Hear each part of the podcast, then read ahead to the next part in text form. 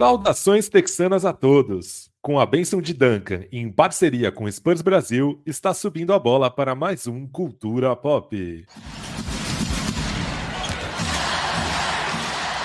Sejam bem-vindos ao episódio 114 do seu podcast em português sobre o San Antonio Spurs.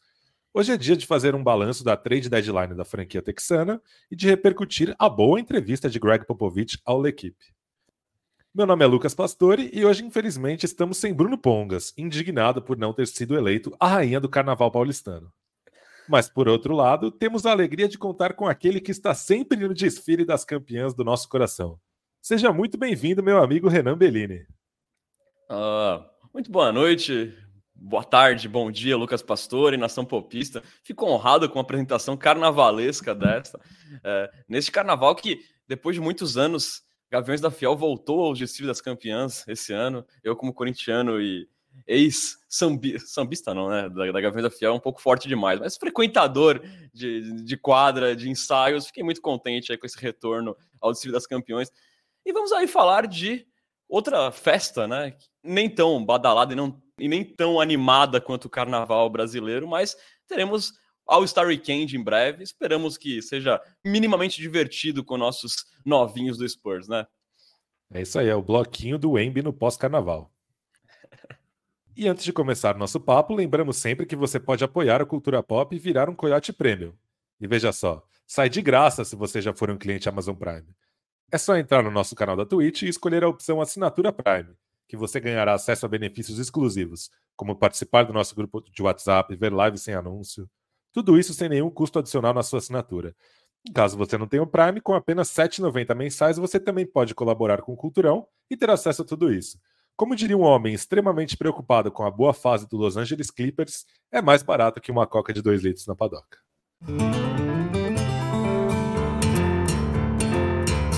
E para a surpresa de absolutamente ninguém, o Spurs teve uma trade deadline de pouquíssimas movimentações. Envolvendo-se em uma troca tripla com Pacers e Sixers, San Antonio enviou Doug McDermott para Indiana, recebendo Marcus Morris, a escolha de segunda rodada de 2029 do Los Angeles Clippers e uma compensação financeira, as famosas cash considerations. A expectativa é que a franquia dispense Morris. Dentro do esperado, Renan? É, sem novidades, né, Lucas Pastore? É, pouca movimentação. É, no caso específico dessa temporada do Spurs, a gente não esperava o Spurs sendo comprador ou tentando melhorar o time nessa trade deadline mesmo. A tendência era tentar alguma migalha pelos veteranos expirantes, né? É, na prática não conseguiu migalha nenhuma, né? Porque vamos dispensar o Morris provavelmente e a Second de 2029, quem escuta o Cultura Pop sabe que eu não sou nem um pouco fã de Seconds em 2029, então talvez nem exista mais mundo, né? Então assim, o Spurs apenas livrou, assim, deu uma ajuda a Marcelo Porto lidar me melhor com a raiva, né? Finalmente trocou o falso alto do Doug McDermott, que fazia ali uma temporada ok dentro, dentro do que ele jogava, né? Jogava pouco menos aí de 15 minutos. Era um veterano que quando entrava metia umas bolas, até foi importante em alguns jogos, mas Spurs aí também deu uma chance dele estar num lugar mais competitivo. Provavelmente não continuaria no Spurs. É, falando em continuidade, né, Lucas, para a próxima temporada, é, eu imaginava que seriam trocados ou o Doug McDermott ou o Ced Osman, talvez os dois, mas o Ced Osman acabou ficando e até tenho uma expectativa que de repente o Spurs possa costurar algum, alguma coisa amigável para uma permanência dele, porque eu acho que é um cara interessante de se ter num cenário de um time mais sério na próxima temporada. Tem um, um é um cara assim interessante para vir do banco, um cara que faz tudo certinho. Vamos ver se o, se o Osman fica de repente na próxima temporada. Seria interessante é, não esfacelar totalmente ali o, os poucos jogadores de NBA que temos aí no elenco, além dos jovens, né? É, falando em situação, né, Lucas, de, de cenário, o Devontae Graham acabou ficando também, né? Não, o Spurs não conseguiu nenhuma migalha por ele, não era de se esperar também que conseguisse, já que ele mal entrou em quadra. Mas não chega a ser um problema, né? Porque ele tem mais um ano de contrato, mas na verdade não tem, né? Porque o próximo ano dele é só é, ali 1,3 milhão, milhões garantidos. Então o Spurs pode cortar ele facilmente aí na próxima janela, então não chega a ser um problema.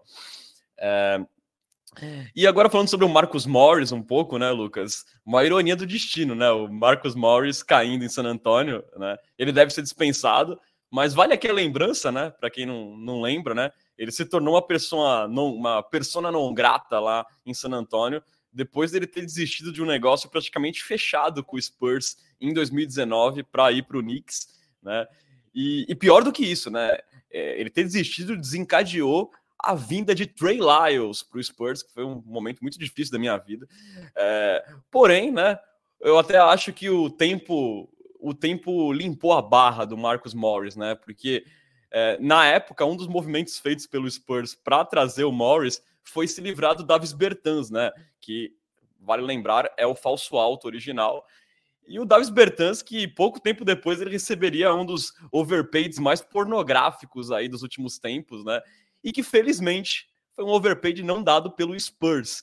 Então, de certa forma, Lucas Pastore, eu até agradeço o Marcos Morris, mas pode ir com Deus. Discordo. Justice for Davis Bertans. É... Eu também acho que foi dentro do esperado, só fico triste porque a gente dificilmente vê o Spurs aproveitando boas oportunidades, né? Então, os nossos companheiros de draga aí, né? Vários conseguiram jovens talentos interessantes, né? O Pistons pegou o Quentin Grimes, é... o Charlotte acabou com o Vasily Mitic e o Grant Williams, e o Spurs acabou com uma second de 2028, 2029. É... Ainda nem sequer dispensou Morris, né? Até para isso rola uma certa morosidade. Tem uma vaga aberta no elenco desde que entrou com, aquela, com aquele pedido é, com, a, com, a, com a lesão do Charles Bassett, né? A vaga de jogador desabilitado. Em breve teremos duas vagas abertas no elenco e nem sequer rumores sobre em quem o Spurs estaria interessado nesse mercado de buyout.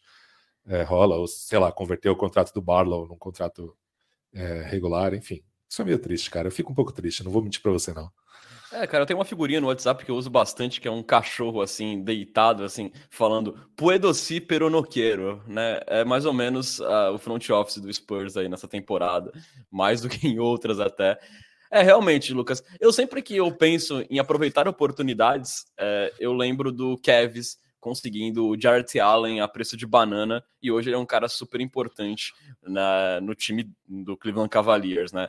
É, mas Total. Depois, depois de tantos anos, né, Lucas? A gente já tá meio vacinado. A, a gente, assim. fica, a gente fica incomodado, mas a gente, já, a gente já nem fica mais estressado. A gente só fica triste mesmo. É verdade. Aqui um momento especial no Cultura Pop, o Pesticida 1. Espero que não seja brincadeira, de duplo sentido, mas enfim. Falou assim: boas mestres, saudades de Portugal, a torcer pelos nossos Spurs. Primeiro comentário dele aqui no chat no Cultura Pop. Então, olha aí, o Cultura Pop expandindo os seus mares. Olha aí que frase bonita eu fiz agora, cara. Olha só, maravilhosa, né, cara? E, e, e nós dois aqui, a, a, a, nossa relação com Portugal extrapola o basquete, né, Lucas Pastor? Agora também sou, é, eu também sou fã de um português, né? Verdade. Fã um pouco, fã um pouco precipitado, mas espero chegar eu, lá. Eu, inclusive, sou descendente de portugueses, cara. Eu uso o sobrenome Pastore, mas eu também sou um Rodrigues de Oliveira. Olha só, ô louco. Olha aí. Tá aí. É isso aí. Conexão e... Brasil-Portugal. Não é o hino do Vasco, mas é Conexão Brasil-Portugal. É isso aí. Nemias Queta, o nosso ídolo Nemias Queta. é... Bom, já que estamos falando da postura do Spurs, né? Curiosamente, é... como o Spurs trabalha para a montagem de seus elencos, foi um dos temas que Greg Popovich é, falou na entrevista que ele deu ao jornal francês L'Equipe. O treinador afirmou, em tom de brincadeira, que a franquia era preguiçosa quando tinha Parker, Ginobili e Duncan e que naquela época o programa estava em piloto automático. Agora, Pop vê o Spurs investindo na mesma estratégia de acúmulo de ativos feita pelo Thunder recentemente. Questionado sobre se adicionar veteranos ajudaria no desenvolvimento de Wemby, o técnico disse acreditar que isso seria um desperdício de dinheiro, já que um veterano não mudaria o patamar do time e, nesse momento, a flexibilidade financeira é mais importante. O que você achou dessas declarações, Renan? Ah, Lucas Pastore, várias coisas, né? Assim, uma entrevista bacana do Greg Popovic, falando em tom de zoeira algo que não deixa de ser verdade, né? É, na época ali do Big Three se consolidou esse, se consolidou o padrão da morosidade da franquia no mercado, né? Uma época ali em que o talento, consistência e lealdade de time, Manu, Tony, seguravam ali um time competitivo do Spurs, né? Tirando ali a ousada troca do George Hill, né, que, deu a que nos deu a escolha do Judas e também uma impactante vinda né, do Lamarcus Aldridge no seu prime ali em 2016 na agência livre, algo bem raro no Spurs. Tirando esses dois casos, a franquia se manteve ali nas cabeças, né? Basicamente ali com contratação pontual, tipo a do Boris Diaw em 2013, do próprio Danny Green em 2010, e boas escolhas de final de draft, né? O Spurs se segurou muito nessa pegada ali é, na, na época do Big Three. Porém, Lucas Pastor, assim, respondendo a sua pergunta, o que eu achei, o que me deixa um pouco preocupado aí nessa fala do Pop é, é do Spurs manter ali um certo pragmatismo no mercado. Agora que a gente não tem mais esse Big Three para ser o alicerce, para nos manter minimamente sérios e competitivos. Porque também o Embi é um cara assim que já se mostra genial, mas por mais ambientado que ele demonstre estar em San Antonio, a gente não pode esperar que ele tenha também a mesma lealdade do Tim Duncan, que assim, diga-se de passagem, nunca jogou num cenário tão adverso quanto o atual do Spurs. O, o time, desde o primeiro ano do ano de calor, o Spurs já era um time muito competitivo com David Robson, Sean Elliott, etc. Né?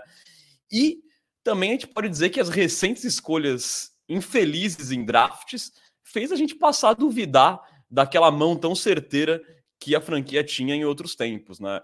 tivemos algumas escolhas boas, óbvio, Devin Vassell mesmo, é, o Jeremy Sohan tal, mas a gente não pode esquecer de Josh Primo, a gente não pode esquecer do famigerado Lucas Samanit. Então, assim, é, são coisas que deixam a gente preocupado de ser apenas pragmático é, nos próximos anos, né? Como o Pop aí fala, né? Eu acho assim que o caminho aí de três anos de fossa que o Thunder passou só acumulando ativos aí nos últimos anos hoje parece assim um case de sucesso, né? De reconstrução, porque o time está tendo uma grande temporada nesse primeiro ano aí do chat, jogando junto com o SGA. Mas assim, Lucas, diante disso tudo que eu falei, né, do Spurs, é, me bate uma preocupação assim da gente adotar essa velocidade de cruzeiro, sabe, apostando em flexibilidade financeira, priorizando desenvolvimento de incógnitas, escolhas de draft. E de repente, Lucas, a gente voltar naquele papo do episódio passado da franquia se acostumar com essa situação aí por mais duas, três temporadas. Lembrando que a gente já está cinco anos fora dos playoffs, né? Aí eu pergunto: o Embi vai se acostumar com isso, com essa situação? É, eu não sei. Eu, eu, também não acho que um veterano ia mudar a gente de patamar é, instantaneamente, como o Pop falou. Isso eu concordo com ele. Mas, assim, ao mesmo tempo, quanto mais eu vejo o assombro que o Victor Embanyama já é no seu ano de calouro, mas eu penso que ele é bom demais para passar mais duas, três temporadas aí com times sem nenhum senso de seriedade, né? E, e teve um extra, né, Lucas, na noite de ontem, né, que após a derrota para o Mavericks, que o Wemby falou ali em entrevista, né, é, que comentou que é difícil o desafio de ser bom sem a orientação de mais veteranos no time, né, sem ter aquele guidance dos veteranos. E quando ele foi perguntado se ele gostaria que a franquia trouxesse mais veteranos, ele respondeu que sim, sem hesitar. Então, assim, não vou dizer que é um sinal, mas é o Embi falando algo assim, mais ou menos nessa linha do que eu tô é, falando. É, para finalizar meu raciocínio, Lucas, eu não acho que o Spurs também tem que dar um overpay de sair abrindo o cofre em qualquer subestrela só para dizer que vai trazer um veterano. Mas aí eu, eu penso aqui, podemos ter até cinco escolhas de primeira rodada e uma swap nos próximos três anos. Tipo assim, o Spurs vai picar geral aí, vai abrir uma creche, trazendo todo mundo. Eu acho assim que adotar aí um pragmatismo por muito mais tempo pode levar a gente aí por caminhos perigosos, Lucas Pastore. É... E você, como é que você enxerga essa situação aí, essa fala do Pop de calma? ah, sigo triste, cara, como no, no tópico anterior, continuo triste aqui. É, tô até baixando o tom da minha voz. É, Primeiro que assim, o Pop ele cria uma falsa simetria quando ele fala que contratar veteranos significa não ter flexibilidade salarial, né? É possível fazer os dois, né? Ninguém tá pedindo para você dar um overpay no, no Jay Crowder. Não é isso que a gente está pedindo. A gente está pedindo um time minimamente construído ao redor do seu grande jogador. Até porque você vê aí a diferença que, por exemplo, que o, Cedi Osman faz em quadra em relação ao Blake Wesley, ao Malaki Brown, e essa turminha do barulho. É, e ainda tem a questão tática que nesse, nesse ano eu acredito que, principalmente naquela primeira parte do ano, esse elenco nem sequer estava sendo potencializado, né? Ainda, tava, ainda rolou uma, uma grande sabotada do meu amado All Gods. É, isto posto, eu gostaria, gostaria sim que fosse diferente. Não só a postura no mercado, mas a postura de, de formação do, da equipe mesmo, da equipe titular, do elenco. Então, vou, vou citar, vamos fingir que a gente tem, terá o mesmo elenco da, da, dessa temporada na temporada que vem, só para dar meu exemplo aqui, o que é triste. É triste, mas só para dar meu exemplo aqui. Então, pô, Keldon Johnson, Devin Vassell, é, Julian Champagne, vocês são melhores que o Cedi Osman? Beleza, vão ter que provar na pré-temporada. Quem tiver melhor vai ganhar mais minutos. Malakai Braham e, e, e, Blake Wesley, vocês são melhores que o Devonte Graham? Olha aí que trio maravilhoso. Beleza, vocês são melhores, vocês vão provar na pré-temporada que são melhores e vão jogar os melhores, sabe?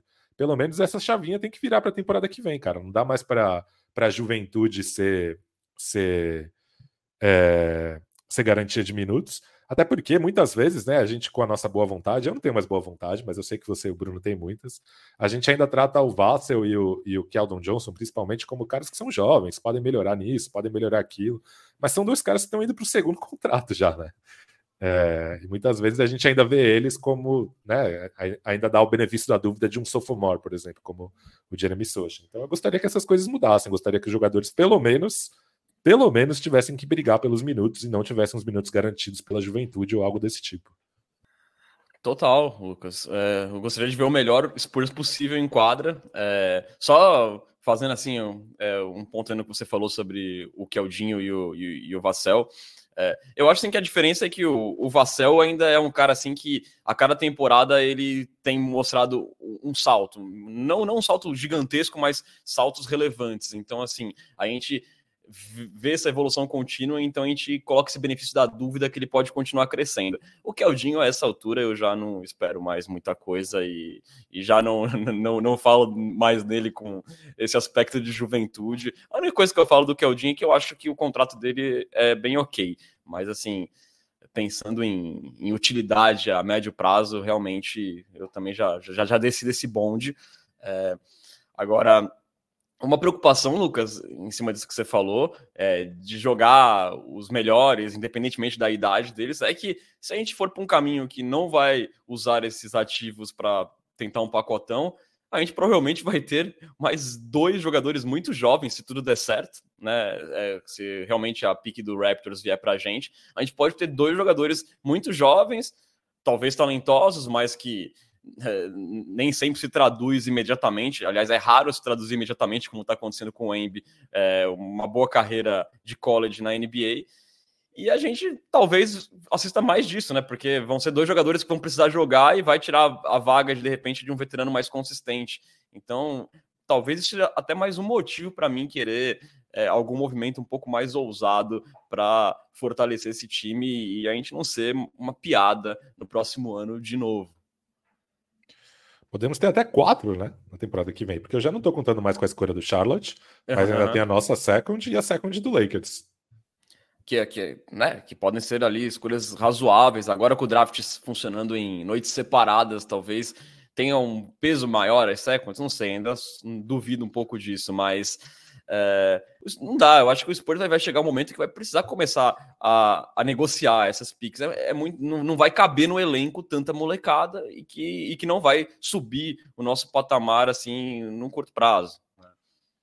Totalmente. E assim, a gente não tá falando aqui para ir lá na, na, na off-season e dar um contrato máximo de seis anos para Clay Thompson. Mas, pô, não tem um veterano ali que vai ajudar outros, outros Cedi Osmas, por assim dizer, outros Josh Richardsons esse tipo de jogador, assim? Acho que dá, é. pra, dá pra achar, sim, cara.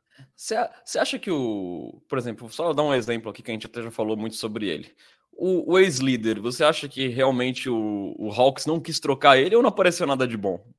Eu acho que não apareceu nada de bom, cara. Acho que não apareceu nada não. de Acho que não apareceu nada de bom. Então, assim, de repente, um pacote até menor do que aqueles que a gente cogitava na época que a gente falava sobre ele, poderia trazer um cara desse, que não é uma estrela de primeira prateleira, mas que ajudaria, entendeu? É, daria um senso de seriedade para o time. Eu não vou dizer que o caminho que o Rockets fez de trazer o Van Vliet foi o ideal lá, e o Dylan Brooks, mas porque também o Rockets não tem o Embi, o Rockets não Exato. tem aquele, não tem um cara que é claramente o futuro da franquia. O Spurs já tem esse cara, então assim, eu me pergunto, por que passar mais dois, três anos em experiências, em apostas incógnitas? Você pode pelo menos dar uma cara de time pro Embi jogar. É mais ou menos a minha Exato. linha de raciocínio. Não, a gente está num, numa versão do multiverso maravilhosa, né? Porque assim, é, Vale, valeu a pena tancar pelo Embi? A resposta está na ponta da nossa língua, né? Mas pergunta para o torcedor do Piston se valeu a pena tancar pelo Embi. Então a é. gente acertou na loteria totalmente, cara. Então agora temos que aproveitar isso, né? Exato, exato. Né? Dar um time decente para o cara e não tomar o caminho é, de algumas franquias que conseguiram talentos interessantes, porque para mim é inegável que o Cade Cunningham é muito bom, mas a gente vê, por exemplo, a franquia de Detroit bem perdida nas movimentações. Eles não sabem muito o que eles estão fazendo. Sim. Deram agora o Bogdanovic, que era o maior ativo deles, por preço de banana. Entendeu? Então, assim. É, teve o próprio exemplo do Pelicans, né? Que também teve o seu jogador geracional e ganhou um jogo nos playoffs com ele. é, exato. Então, assim, é uma, é, tem uma grande diferença entre você conseguir o talento geracional e você fazer o time render com ele. Exatamente. Bom, já que tocamos no assunto do nosso gravetudo, a gente não pode deixar de comentar a histórica atuação na vitória sobre o Raptors, né, Renan? Foram 27 pontos, 14 rebotes e 10 tocos do Embi, um raro triplo-duplo com bloqueios na NBA. Assim, ele se tornou apenas o, o quarto novato da história a registrar um, um triplo-duplo com tocos. O último havia sido David Robinson, também do Spurs, em 1990. É, o Embi também é apenas o quinto jogador da história da liga ao registrar ao menos 25 pontos, 10 rebotes, 10 tocos e 5 assistências em um jogo, se juntando a Karim Abdul-Jabbar, Ralph Sampson, David Robinson e Hakim Olajuwon. O último conseguiu feito quatro vezes. O Embi ainda é o primeiro jogador da história da liga com ao menos 150 assistências, 150 tocos e 75 bolas de três em uma temporada. Um gostosão, né, Renan? Ah, cara, nosso Slenderman maravilhoso, né, cara? E assim, é assombroso, né, o que esse rapaz está fazendo, é, com recém-completados 20 anos de idade. É, o cara tem aí números e impacto a olho nu mesmo, sem olhar estatística, de um jogador de defesa do ano, a gente pode falar isso. Até ele tem números até superiores do que o Gobert teve no ano que ele ganhou o Depoy lá. É, e, e mesmo estando numa das piores defesas da NBA, como a gente sempre fala. É um assombro. São 12 jogos, Lucas, com cinco tocos ou mais, é, sendo que ele é o líder em tocos na temporada com 156, mesmo tendo passado por um período de restrição de minutos, em números totais ele ainda é o cara com mais tocos na NBA na temporada atual. É, só para ter uma tendo, base de.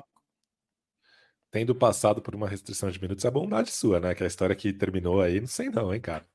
É, é, pois é, né? Pois é. Tem essa ainda. É, e ele já teve, né, Lucas?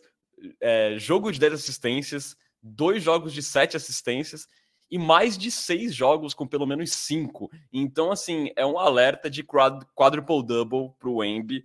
Eu sempre acreditei que ele poderia chegar isso num dia na carreira, mas eu não achei que ele poderia esbarrar assim de ficar apenas cinco assistências disso no seu primeiro ano de NBA. É, a gente, eu tinha muito na cabeça que esse ano seria um ano da gente descobrir do que o Henry poderia entregar instantaneamente para o Spurs. E nesse momento, Lucas, é, eu tenho convicção que superou muito as minhas expectativas. Eu, não, eu achava que ele seria interessante no primeiro ano, mas o impacto dele é um negócio absurdo. Já a cestinha do time é o, é o melhor jogador do time disparadamente nos dois lados da quadra. Na defesa, é, eu acho que não tem nenhum jogador que impõe tanto respeito e medo é, na NBA dentro do garrafão quanto ele. É, eu acho que o lance no jogo, no jogo é, histórico ali contra o Raptors do, do Grayson Dick, eu acho, que ele vai tentar uma bandeja e a, a, bola sai meio fraca, né? Falta, falta feijão ali, por causa que ele. Acho que o medo do Embi chegando faz ele errar a bandeja. Ele pega o rebote na sequência, ele toma um toco assim, humilhante, cara. É foi assim um momento incrível. E, e fazendo tudo isso na defesa, o cara ainda vai lá e faz 27 pontos, chutando 10 de 14, né, Lucas? É realmente é, um absurdo, assim, essa, essa temporada inicial do Embi. E levando em conta ainda que ela foi pelo menos um terço dela foi sabotada do cara jogando basicamente sem armador, né? Então, assim, Exatamente. Assim, é uma coisa impressionante. E, e o último número que eu trago, Lucas Pastore, é dos três pontos. Victor Embanyama, em fevereiro, em sete jogos, 44% de aproveitamento dos três pontos em fevereiro, nesses sete jogos, chutando ali 4,6 bolas por partida. E se a gente pegar 2024, 21 jogos em 2024, 36% dos três pontos, que para um cara que tem o impacto que ele tem e, e que é, dá tanto medo dele lá dentro, né, é, do garrafão, chutando 36% já é um cenário dos sonhos, assim, pra gente. Se Totalmente. Ele conseguir, se ele conseguir manter isso, já é um absurdo já. Então, assim, Lucas Pastore, falei bastante do Embi, não sei o que você tem mais a acrescentar, Sim. mas eu acredito que você deve estar muito feliz, assim como eu. Totalmente. É, esse número de 36% para um cara que chuta tanto a partir do drible, força algumas bolinhas ainda e tal, é, é um número muito bom.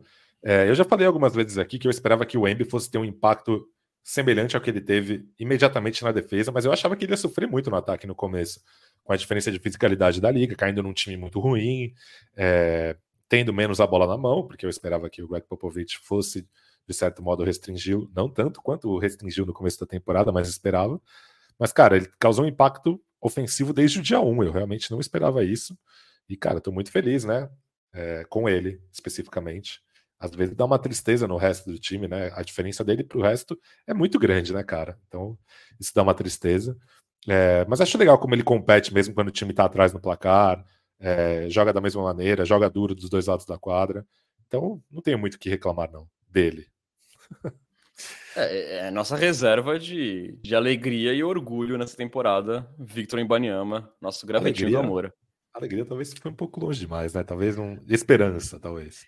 É, é. É que assim, Lucas Pastore, eu, eu já faz um bom tempo que, desde aquela sequência pavorosa de. Foram quantas derrotas seguidas? 18, se não me engano.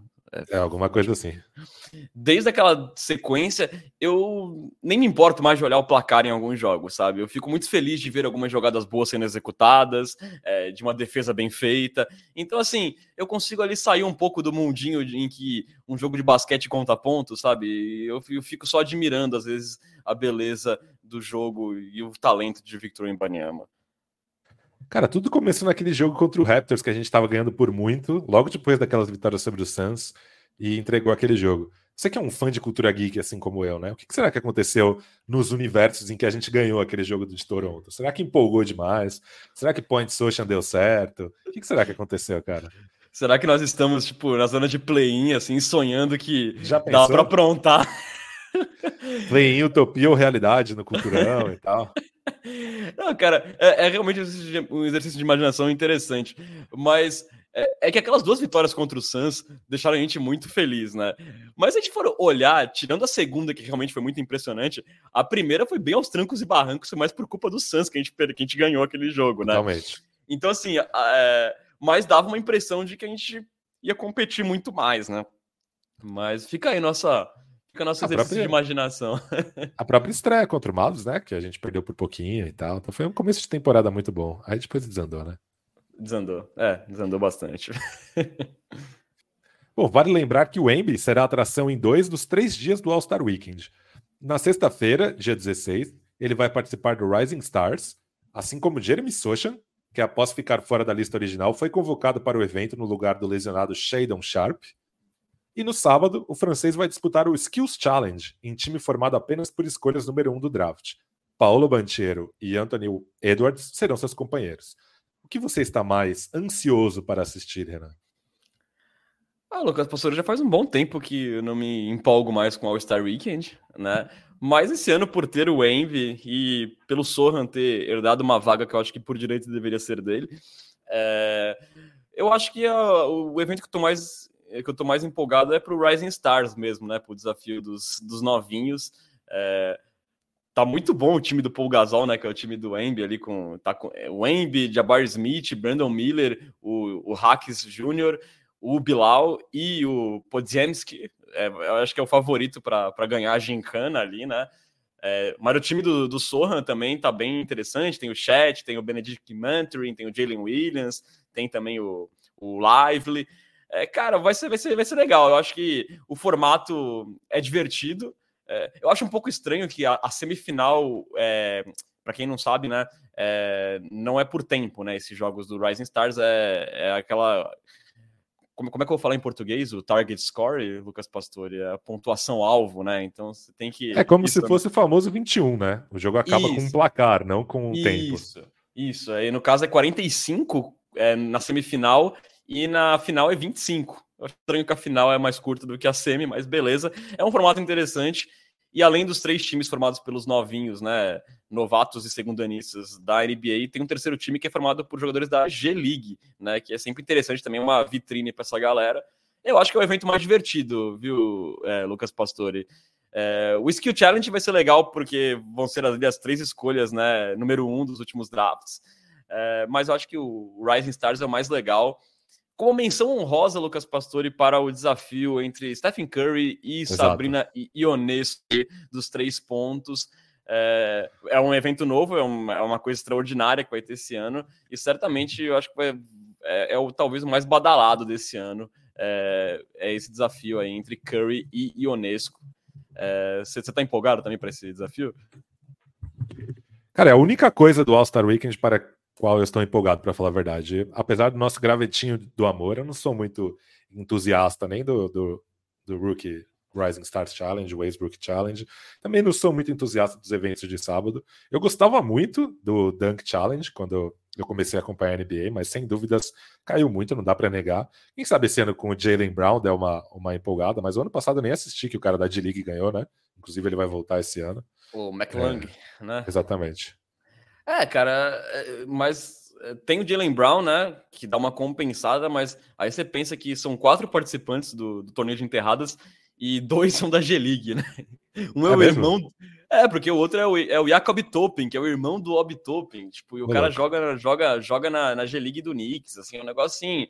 Cara, é, é, a decadência do torneio de enterradas, né? Teve alguns, alguns que salvaram nos últimos anos, aqueles épicos entre o o Zach Lavine e o Aaron Gordon, mas de resto a gente conta nos dedos aí os que realmente foram divertidos. Vamos ver se com a presença do Jalen Brown é, dá uma agitada, mas seria legal se ele conseguisse puxar mais gente, né? Mais gente relevante da NBA para voltar a ter um glamour o torneio de enterradas.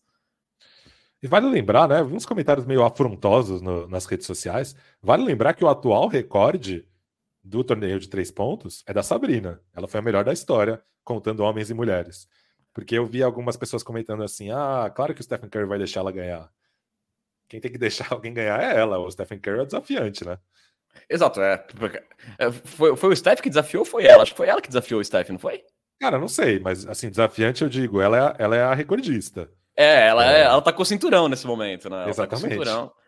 É. E, e, seria, e seria, seria bem legal se ela, se ela vencesse, mas vai ser muito divertido, eu acho, né? Vai. É, disparadamente aí o evento mais badalado do final de semana. Até porque eu acho que o All-Star Game, gente, me desculpa, mas para mim ele tá nesse momento morto, sabe? É, o retorno ao, ao modelo tradicional, para mim, é só é, a NBA aceitando que tudo que ela tentou não deu certo. É, eu não assisto All-Star Game, acho que deve fazer uns 10 anos, cara.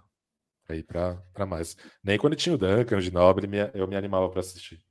É, cara, eu confesso que eu voltei a me iludir quando começou aquele formato de, de, de ter o draft. O primeiro ano foi muito legal, assim, o último quarto foi muito bacana, mas foi passando os anos os jogadores foram simplesmente não querendo mais jogar sério e, e nem no último período. E aí se tornou um negócio só maçante. Você fica lá vendo os caras fazendo lobby, enterradas tal, mas é, cara é, é para mim é disparadamente o evento mais sem graça no momento do All-Star Weekend, é o All-Star Game. Concordo. Concordo com você, cara. Parabéns pela, pelo seu bom gosto. Também estou ansioso pelo Sabrina versus Stephen. Boa. É... Algo mais que você gostaria de comentar antes da gente ir para os quadros fixos? O ano passado você trouxe. O ano passado, tô maluco. O episódio passado você trouxe um Malak Bryan surpresa ali. Hoje tem alguma surpresa ou não muito? Ah, cara, não tem muito. Eu, eu não vou falar de novo do Blake Wesley, que vem até numa sequência interessante. Ah, foi gente... Blake Wesley, verdade. Confundi, é, foi desculpa. do Blake Wesley. Né? Do Confundiu o Bagre. do, do Malakai Bray a gente falou mal, no caso. Mas, mas continuo, continuo é, sendo surpreendido por Blake Wesley, mas não vou falar mais do Blake Wesley, né? Já foi demais, 10 okay. minutos no. Não, Concordo. pelo amor de Deus. Ok. Então vamos falar sobre os futuros companheiros de San Antonio Spurs de Wemby. Eu faço uma pergunta a quem está ouvindo. Você pica com a minha pique? Uh. Nesse quadro, nós acompanhamos as escolhas a que, os, a que o Spurs pode receber, a que o Spurs pode ter direito de receber de outras franquias no próximo recrutamento. Nesse momento, a maior dúvida paira sobre a escolha de primeira rodada do Toronto Raptors, que irá para San Antonio caso fique fora do top 6. Enquanto gravamos esse episódio, o time canadense está empatado com o Memphis Grizzlies como o sexto pior da NBA, ou seja, vai ser dramático até o fim. O Spurs também teria direito à escolha de primeira rodada do Hornets, caso ela ficasse fora do top 14, mas os abelhões seguem 13º na Conferência Leste, a 10 jogos e meio da zona de classificação para o play-in, então já era. Mas o time melhorou após a trade deadline, vem de três vitórias seguidas e está deixando a gente sonhar para 2025, que vai ser a nossa última chance de ganhar essa escolha de primeira rodada. Caso ela não venha em 2025, ela vai virar duas escolhas de segunda rodada. E o Spurs, Renan, também terá direito à escolha de segunda rodada do Lakers em 2024, que nesse momento seria a 44. É, dá pra abrir uma creche, como eu falei, né? dá tá todo mundo. Cara, quatro escolhas de primeira rodada, sendo a pior a 44, não é nada mal, né? Dá pra fazer uma brincadeira aí. Pô, dá demais, né? O negócio é ter atividade, né? É, que é o que a gente falou no começo do, do podcast. Mas essa do Raptors aí, cara, é, é complicado, né? É uma temporada assim para testar nossos nervos, né? Pô, tanto tipo o Embi fazer um jogo histórico, né? tinha que ser contra o Raptors. Era o único jogo, ah, não ganha esse jogo, cara. É muito a cara do Greg Pop, da, da, da, skin inimigo da alegria do Greg Popovich. Essa. Em meio a uma sequência de derrotas, ganha só o jogo que tinha que perder. Impressionante. Não, já pensou se, se, a gente ficar por uma vitória, se o Raptors ficar por uma vitória é. com essa pique? Meu... E, e, Sai, se, não engano, no, se não me engano, no mesmo dia o, o Grizzlies perdeu. Então, foi o dia que empatou ali, se eu não me engano. Olha só.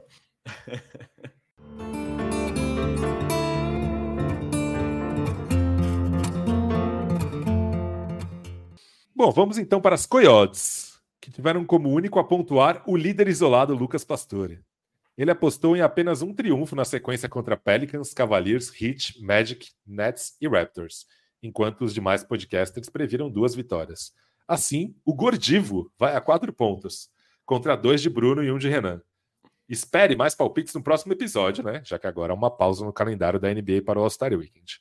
E assim, nós vamos caminhando para a parte final do nosso podcast, onde tem sempre a nossa queridíssima Coyote Talk! Co, co, co, Coyote Talk! Ô louco, rolou uma vinheta genérica aqui. Eu vou começar com uma pergunta do Bruno Pongas, que ele diz assim: falem sobre Drill e Banks tomando soco na cara, coitado. Putz. Eu, eu, nunca pensei que era ele que ia apanhar, sério. Eu sempre achei que ele que ia bater em alguém, porque ele nunca prezou muito pela segurança dos demais em volta dele, né? Como você sempre falou, né? Exatamente. É, Lucas Pastore. Com... Quem foi que bateu nele mesmo? O Isaiah Stewart. O Isaiah Stewart ele é um pouco atentado, né, cara? Cara, é... eu, acho muito, eu acho muito curioso que o espectro de Nemesis dele vai de LeBron James a Drew Wilbanks. Impressionante. é um, é um espectro muito grande, né? É, cara, aquele momento lá do, daquela vez do LeBron James foi um negócio alucinante. Lembrando que ele tentou dar a volta e pegar o LeBron pelo túnel, né, naquela vez, tendo que segurar ele. E dessa vez ele conseguiu fazer isso, só que com o Drew Wilbanks, que não foi rápido o bastante. Também acho que o Drew Wilbanks não tinha um DeAndre Jordan para segurar ele, como o LeBron James e teve antes lá. do jogo, né, cara? Antes do será jogo, que aconteceu né? antes do jogo para os caras saírem na mão? Fiquei muito curioso com essa história. Cara, será que Drew Wilbanks é. Será que o Isaiah Stewart é fã da Taylor Swift e, o Drew... e escutou o Drew Wilbanks falando, falando mal da Taylor Swift? E aí rolou alguma coisa? Teve isso? Ou você está especulando 100%? Não, só tô especulando só. Ah, entendi. é que parece plausível, cara... não parece? Ainda bem que só socaram o, Will Banks da, da, da cadeia, não ter vontade de fazê-lo, né? Exato. Senão, senão a gente ia precisar de uma ação coletiva aqui.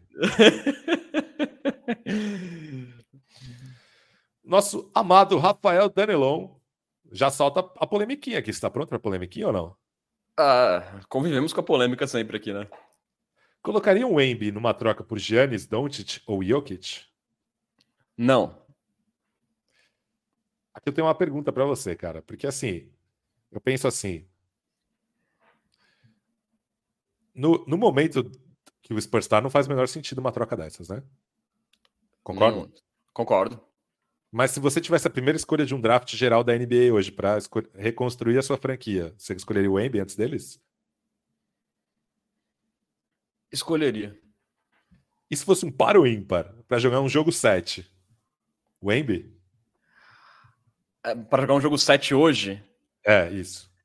Ah, não. Aí eu, aí eu, aí eu acho que eu iria de, de Luca Doncic, por exemplo. Luca Doncic? Ok. Não, não, que... não, não, não, eu iria de Nikola Jokic. Eu acho que é um cara Jokic. assim que é okay. é mais sem resposta. Mas assim, aí eu acho que mudaria um pouco a pergunta, porque seria Sim. hoje, né? Quando, a gente, quando, quando eu falo em pensar fazer um redraft, né? Para você pegar qualquer jogador da NBA, aí a gente pensa mais no médio, no médio e longo prazo, né? Agora, pro jogo 7 seria hoje, aí hoje, hoje, obviamente, o Nikola Jokic é muito mais jogador que o, que o Vitor Imbaniama ainda. Então, ok. Concordo com todas as suas respostas, mas assim, colocando como contexto o momento do San Antonio Spurs.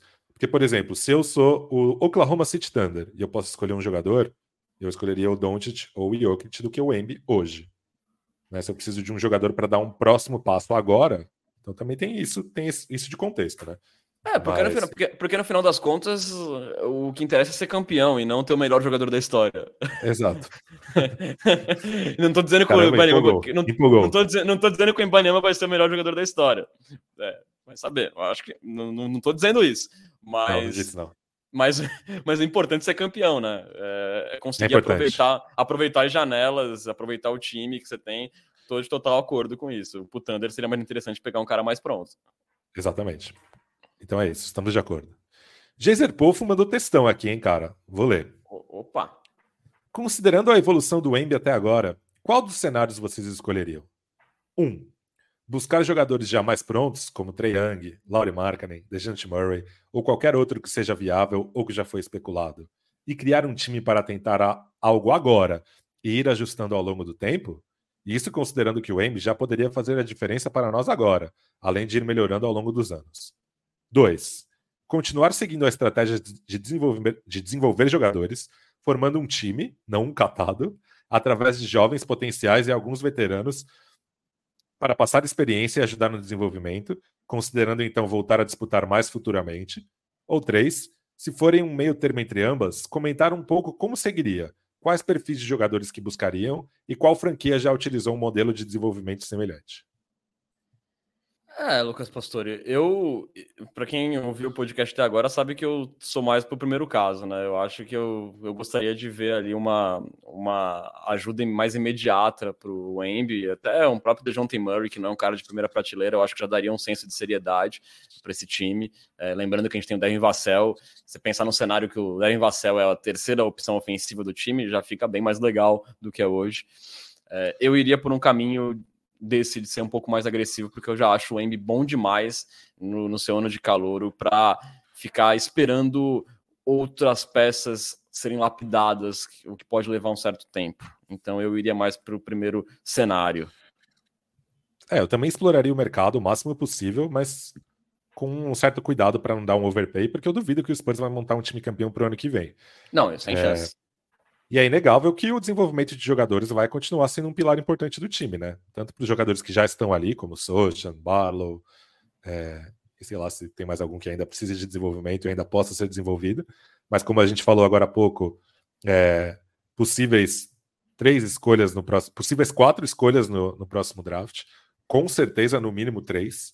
É, então, o desenvolvimento de jogadores vai continuar sendo uma, uma né, um pilar importante para os próximos anos. É, claro que seria interessante combinar as duas coisas, né? Como eu falei, vendo aí oportunidades para conseguir um Quentin Grimes na vida, um, é, um Vasily Mitich da vida, esses caras que estão no mercado, que estão disponíveis. Mas, enfim, eu sei que é difícil também, né? Você achar jovens com potencial disponíveis no mercado. É, eu acho também, Lucas, que uma coisa não exclui a outra. A gente, de repente, trazer uma ajuda imediata para ele, não quer dizer que a gente vai deixar de ainda ter é, escolhas boas de draft e a gente vai deixar de desenvolver esses caras. Não é que vai, a gente traz aí o DeJounte Murray, a gente vai trazer o, o Jeff Green, vai começar a trazer, encher o time de velho, sabe? Tipo, não, agora o Spurs vai, vai ser o Embi com um monte de cara veiaco em volta. Não, é, ainda vai ter espaço para esses jovens. Inclusive, até num cenário mais propício para o desenvolvimento, que o time continuaria sem uma pressão imediata de ganhar, porque a gente não seria um contender, mas teria uma cara de time, que é uma coisa que a gente não tem hoje e já não tem há um tempo.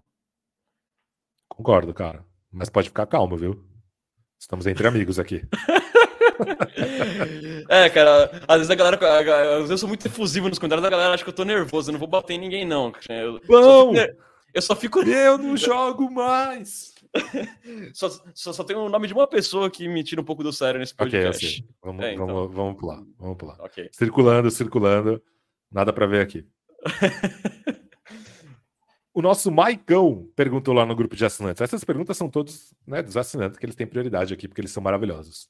Essa pergunta é boa também, tem rendido bastante aqui na, na comunidade Spurs. Até quanto vale pagar por Trae Young? Uh, que pergunta boa, hein? É, a gente fez né, uma, um exercício sobre isso, né, cara, quanto, quanto ao Trae Young. É, é, é, que acho que nem eu nem você somos os maiores fãs de Trae Young, né? Acho que se a gente tivesse uma, é, se a tivesse um cenário que é o Trae Young ou nada, eu, eu tentaria ah, algo, eu tentaria algo pelo Trae Young, entendeu? Mas eu acho que é, eu, eu, lá no companheiro de time dele lá, que é o ex-líder, eu acho que seria mais barato e eu acho que eu eu preferiria gastar menos e ter um cara que iria dar uma seriedade para o time também. Mas, claro, reconhecendo que o Trae Young é mais jogador que o DeJounte Murray, especialmente ali na parte ofensiva. Ah, Lucas Keldon, Pastore. Keldon Johnson e quantas escolhas de primeira rodada você pagaria no máximo, assim? Faria, faria sorrindo. Sorrindo, tranquilo. Mantei o, o Hawks. Pô, Keldinho e duas firsts. Okay. É, mas aí tentaria colocar do Chicago, que tem uma proteção. E mandaria, sei lá, quatro seconds. A second, ok. E aqui, aqui, eu, aqui, eu vou, aqui eu vou colocar um contexto extra nessa pergunta, uma camada extra nessa pergunta. Você tem a possibilidade de pagar uma quantia em reais para que Trae Young seja do Spurs, sem o Spurs abrir mão de nada. Até quanto você estaria disposto a dar? Sete reais? Peraí, os reais são meus? O que eu são ganho? seus. O que Não eu são ganho. No... no Spurs. Ah, Quanto você ganho... está disposto a pagar para o Triângulo vir para o San Antonio Spurs? Sete reais. Eu vou ganhar uns... reais. Eu ganho uns brindes, tipo camisa, não ganha nada, coisa. Não ganha, não ganha nada. nada. Pô, cara, é uma pergunta difícil, hein? Eu pagava uns trezentão. Trezentão? Ah, tá bom demais, cara. Parabéns. Pô, cara, o, o San Antonio Spurs é uma, reserva de felicidade na minha vida que tá faltando ultimamente. O San Antonio Spurs, quando, tá, okay. tá, quando vence, me deixa feliz, cara. Eu abriria 300, 300 contos aí pra, pra dar uma melhorada no time, cara. Parabéns, cara. Você é muito generoso. É... Financiamento coletivo? Pra... Vamos abrir Sim, tipo Wesley no Verdão. É... O assinante de nome mais bonito do, da comunidade de cultura popístico, o Lucas, nos pediu para dar notas ao estilo carnaval para a temporada dos atletas do elenco. Então as minhas são 10 para o Embi, 9.9 para o Dominic Barlow e 7,3 para todos os outros.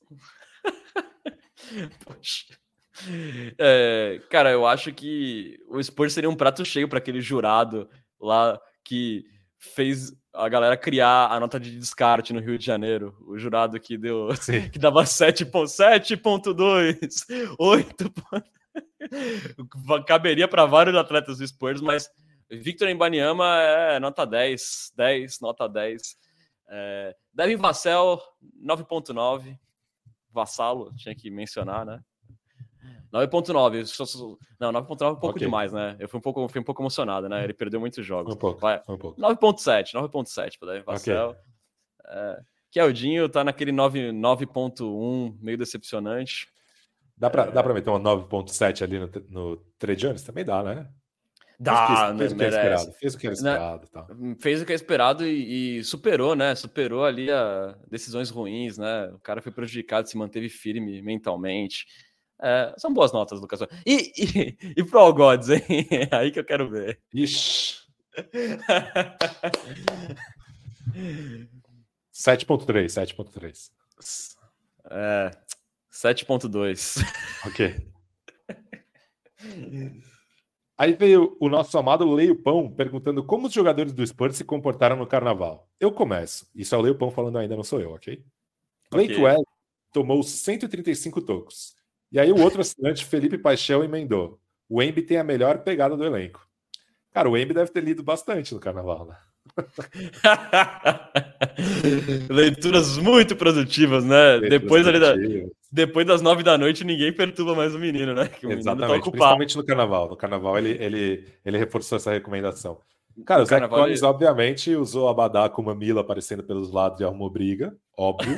óbvio. Todo ano, todo ano isso, o Zach Collins. Quem você acha que é o jogador do Spurs que tem mais pegada? Cara, eu, eu votaria no Socha, acho, cara. Eu acho que ele tem aquela. Ah, o Sohan. Ele tem o Sohan. Um... Eu não ele vou dizer que ele é mais... de gostoso. Não tem uma é, energia de gostoso? É, tem, tem muito. Não, tipo, ele, ele pode não ser talvez o mais bonito, mas certamente é o que tem mais borogodó, cara. Exato, exato. Ele tem um molho. A é, lábio. É, aquele, é aquele que já diz no oi, ele já se garante, já, sabe? No oi, ele já fatura. Mas o Blake Wesley, ele tem o bumbum, né? É, tem, tem, tem, tem, tem algumas damas e damos que apreciam os glúteos. Bumbum. Exatamente. Uhum. Cara, o Keldon Johnson é aquele amigo que aguenta no bloco de manhã, fica bebaço, o bloco acaba às duas, às três ele vai para outro, em outro bairro da cidade, né? E, e, e no dia seguinte ele tá super recuperado para começer tudo de novo. Tudo de novo. Ele Nossa, vai em oito blocos no carnaval. Eu tô pensando aqui que eu tenho um amigo meu que foi meio que Eldinho esse ano, viu? Eu, eu, eu, eu, saí de um bloco assim, muito cansado, cara, e ele me convidou para tomar uma cerveja no bar depois, ainda lá do outro lado da cidade. Eu falei, caraca, velho, que Eldinho Johnson, só faltou gritar só. Né? É isso. É, é isso. isso. Vou pegar aqui uma, uma pergunta da Twitch do Caio, que também é um assinante nosso, que inclusive já acompanha a gente faz muito tempo, desde a época que escrevíamos no Spurs Brasil. Ele fala Boa. assim pra gente. Bola Presa hoje afirmou que o Embi será o melhor jogador da NBA em algum momento. Qual a chance disso acontecer em dois anos, de 0 a 10? Ah, chance disso acontecer de 0 a 10? Por dois Não, anos em é dois muito... anos. É em dois, anos, anos é, pouco, muito, né? é muito pouco, né? Eu acho que vai, uns seis e meio. Cara, seis anos. Dois anos é muito pouco, cara. É muito pouco. É, porque tem muita gente boa e ainda muito jovem, né? Você tem Luca Doncic, você tem Nicola Jokic, você tem ainda o Giannis Antetokounmpo, o Embiid, que quando não tá bichado é um espetáculo e difícil, né, cara? Mas, mas, eu, mas eu acredito que vai acontecer isso em algum momento. Pode, pode até ser antes do que a gente imagina, mas acho que dois anos é muito, muito rápido.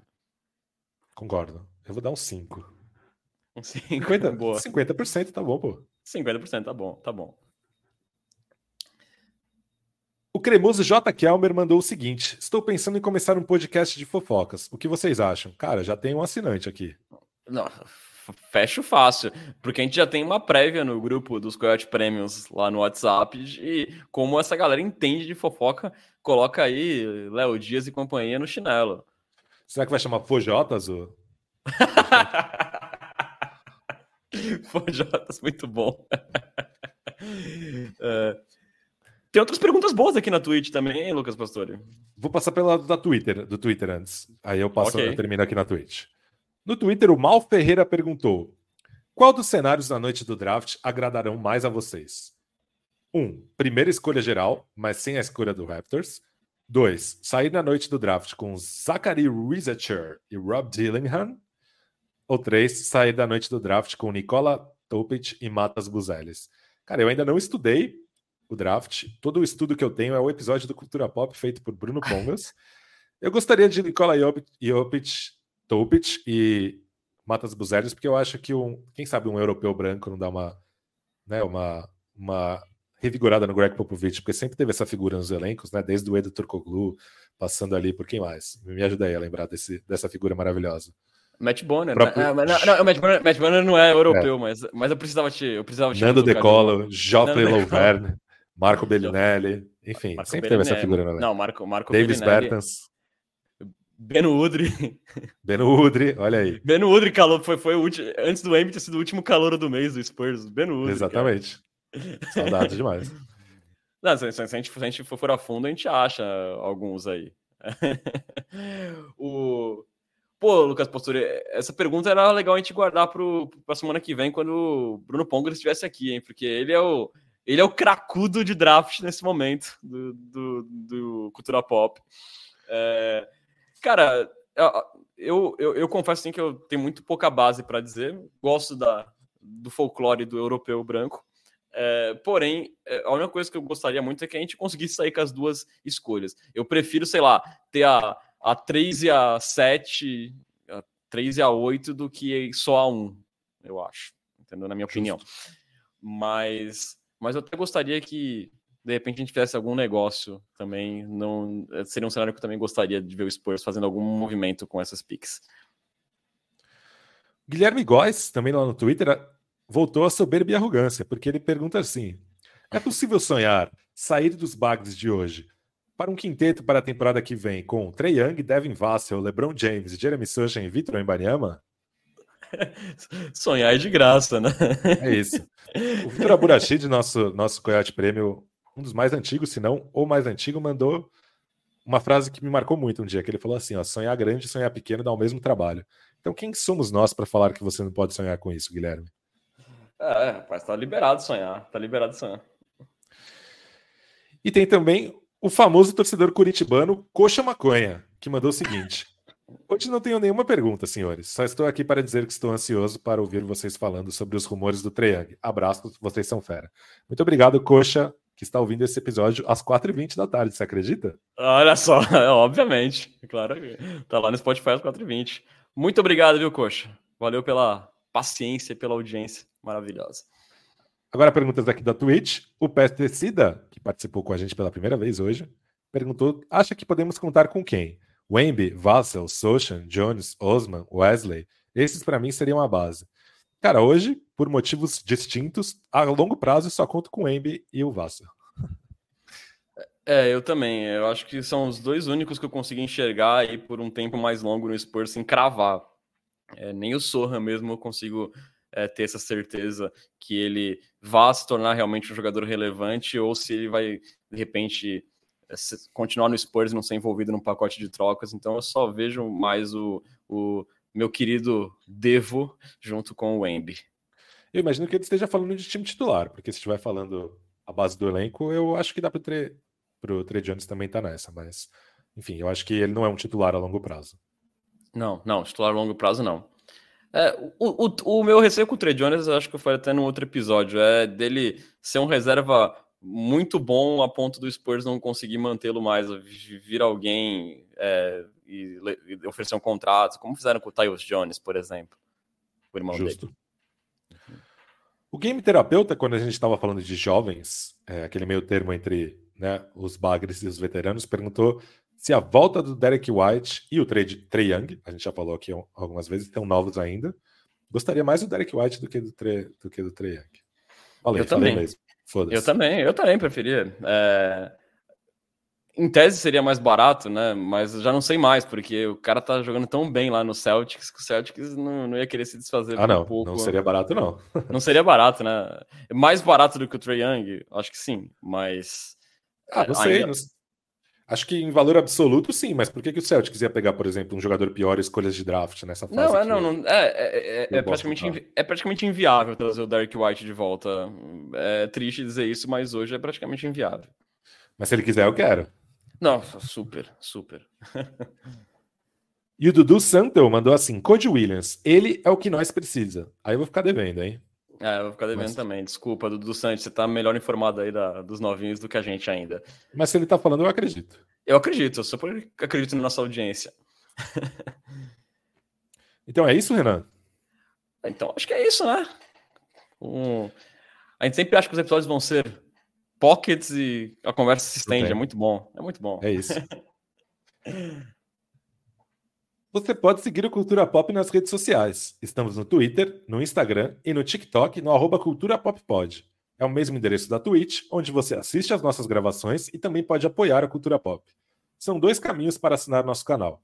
Ou via Amazon Prime, com a assinatura saindo de graça, isso mesmo que você ouviu, de graça, ou então pagando a bagatela de R$ 7,90 mensais. como diria aquele que te assombrará em caso de fraude fiscal, é mais barato que uma coca de 2 litros na padoca.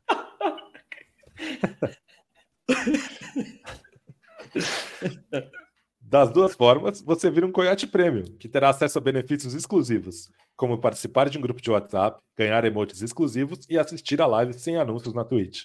Qualquer dúvida sobre assinatura, é só procurar a gente no inbox. Registrando também que o Cultura Pop é uma parceria com o site Spurs Brasil, que desde 2008 é a sua fonte de notícias em português da franquia Silver e Black. Acesse lá, spursbrasil.com. Muito obrigado, Renan, por mais um episódio na conta. Muito obrigado, Lucas Pastore. Eu, eu te amo, viu, Lucas Pastore? Você é sensacional, cara. Muito obrigado, cara. As é melhores. É... o, estoque, estoque inesgotável de ótimas tiradas de Lucas Pastore. Valeu aí por mais um episódio. Valeu, galera, pela audiência, pela paciência, mais aí umas, mais uma semana. E que seja pelo menos minimamente divertido ao Star Weekend pra gente. E a gente continue testemunhando aí a beleza e a genialidade precoce de Victor Mbanyama. Até a próxima. É isso aí, falou bonito demais. Nós vamos ficando por aqui então. Você esteve na companhia de Lucas Pastore e Renan Bellini. Muito obrigado pela audiência e até a próxima.